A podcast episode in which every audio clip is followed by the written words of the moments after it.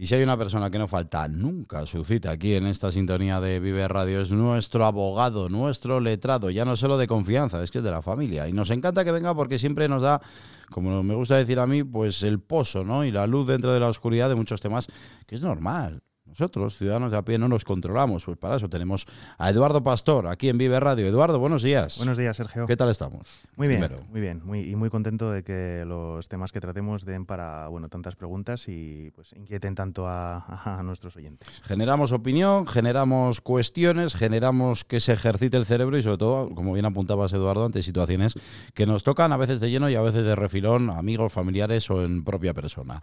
La semana pasada hablábamos del complemento de maternidad y nos quedábamos a mitad de camino o por lo menos abordábamos solo una primera parte de este tema, ¿verdad, Eduardo? Sí, exactamente. Y terminábamos eh, precisamente diciendo bueno, que si surgía la, posibilidad de, ampliar el programa por, preguntas o, bueno, pues en definitiva, eh, tratar en más profundidad ciertas cuestiones del complemento por reducción de brecha de género, pues eh, bueno, que íbamos a hacer otra, íbamos a hablar de ello en otra sección y, y es en lo que hoy nos vamos a centrar. Pues vamos a ir con ella. Además lo vamos a hacer en un formato que ya hemos hecho en otras ocasiones, que es un poco pues como si yo fuese, ¿no? Un burgalés más, que tengo una serie de preguntas, que son las que te llegan en este caso al despacho, y tú me las vas a ir aclarando, que además es de una manera muy constructiva, muy didáctica y que se entiende, yo creo que infinitamente mejor. Cuando la ocasión lo da, lo hacemos, así que vamos con ello. Hablamos de ese complemento por brecha de género. Primera cuestión, Eduardo, ¿desde cuándo?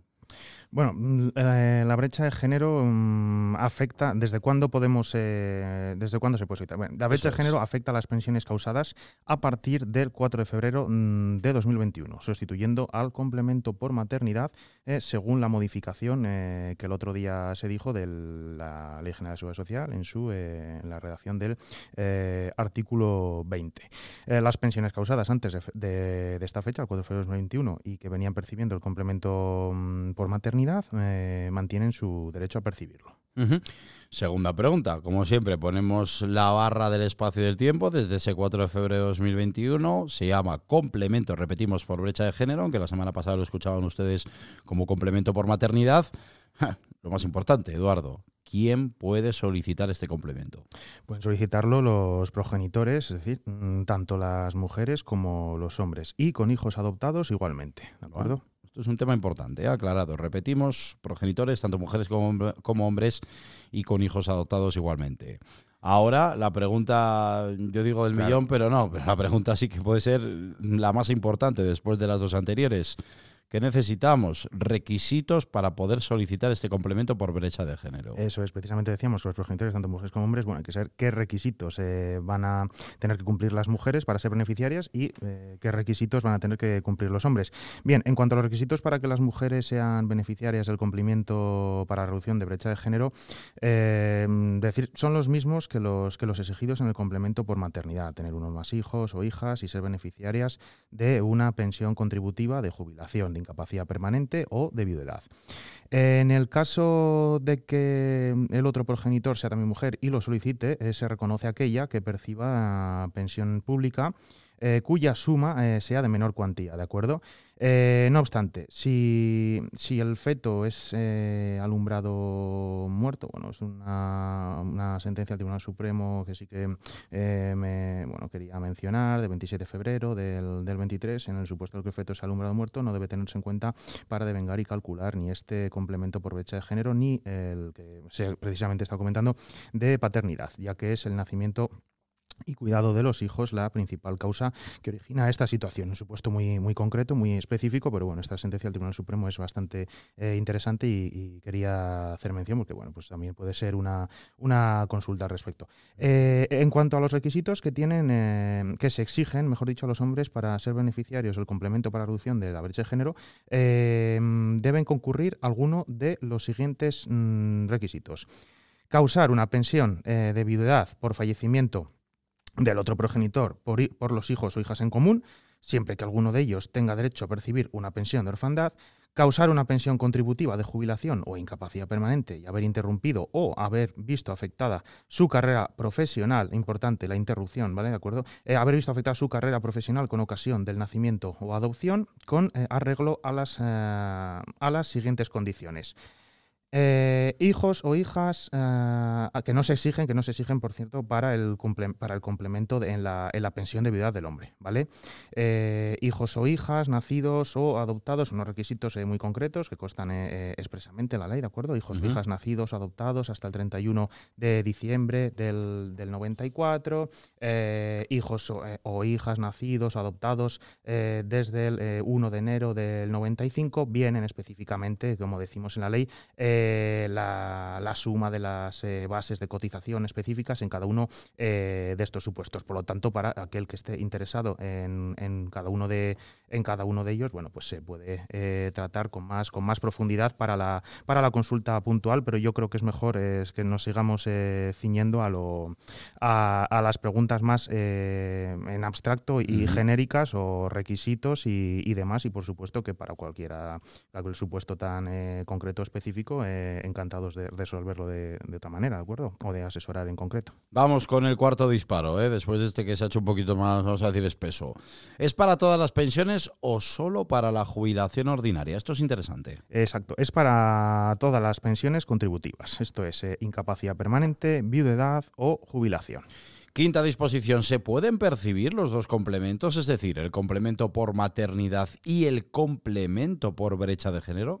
Son incompatibles, ¿vale? La percepción del complemento por maternidad es incompatible con el complemento, con el complemento por brecha de género que, que corresponda, que pueda corresponder. Sexta pregunta, ¿pueden los dos progenitores percibir el complemento por reducción de brecha de género?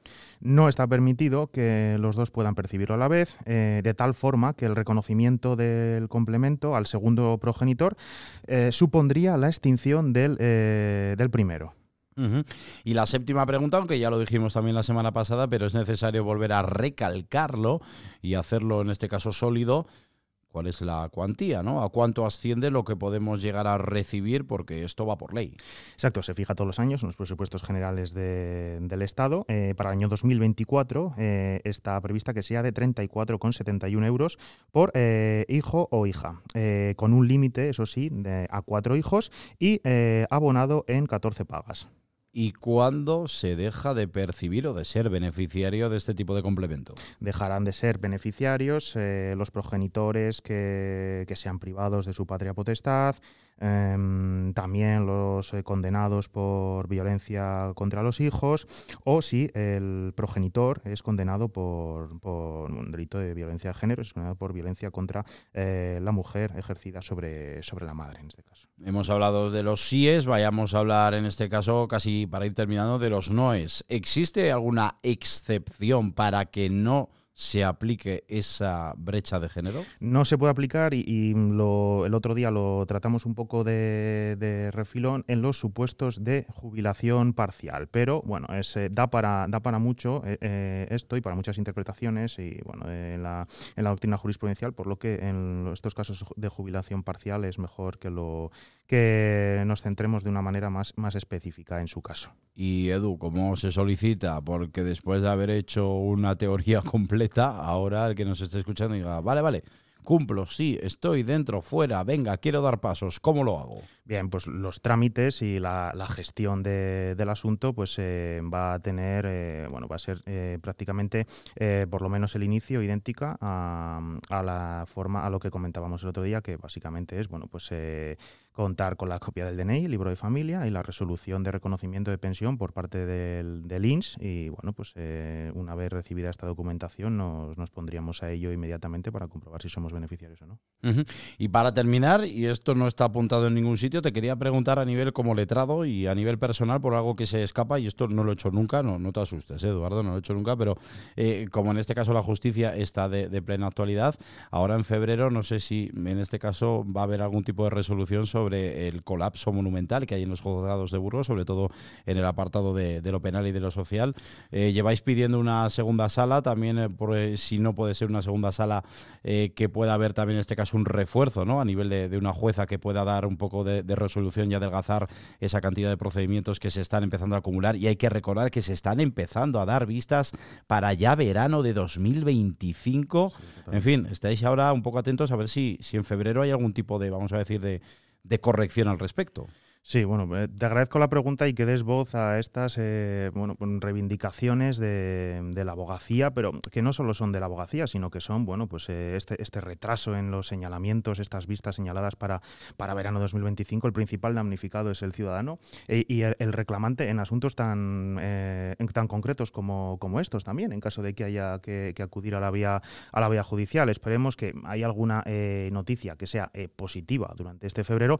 No obstante, y siendo un poco, eh, bueno, eh, soy un tanto... Pesimista, ¿no? Exactamente, bueno, vamos a, vamos a ver cómo, cómo acontece todo, pero viendo que se nos privó de esa, de esa bueno, de, la posibilidad de un cuarto juzgado, eh, lo que ha sucedido en, también en materia penal, de esta segunda sección en la audiencia, pero bueno, muy relacionado con lo que estábamos comentando en materia social, eh, lo cierto es que eh, pese a los refuerzos que ha habido, eh, juezas de refuerzo en los juzgados de lo social que han sacado una, mm, en mi opinión, una cantidad de trabajo bastante considerable, pese a ello el retraso es abismal, el, colapso es brutal y por lo tanto mm, eso nos viene a decir que hace falta otro juzgado nuevo con un equipo propio, porque pese a que se estén dictando muchísimas resoluciones, no, el colapso sigue siendo el mismo y la, bueno, se, dilatan los asuntos de la misma manera, por lo que la reivindicación del cuarto juzgado de lo social en Burgos está más, eh,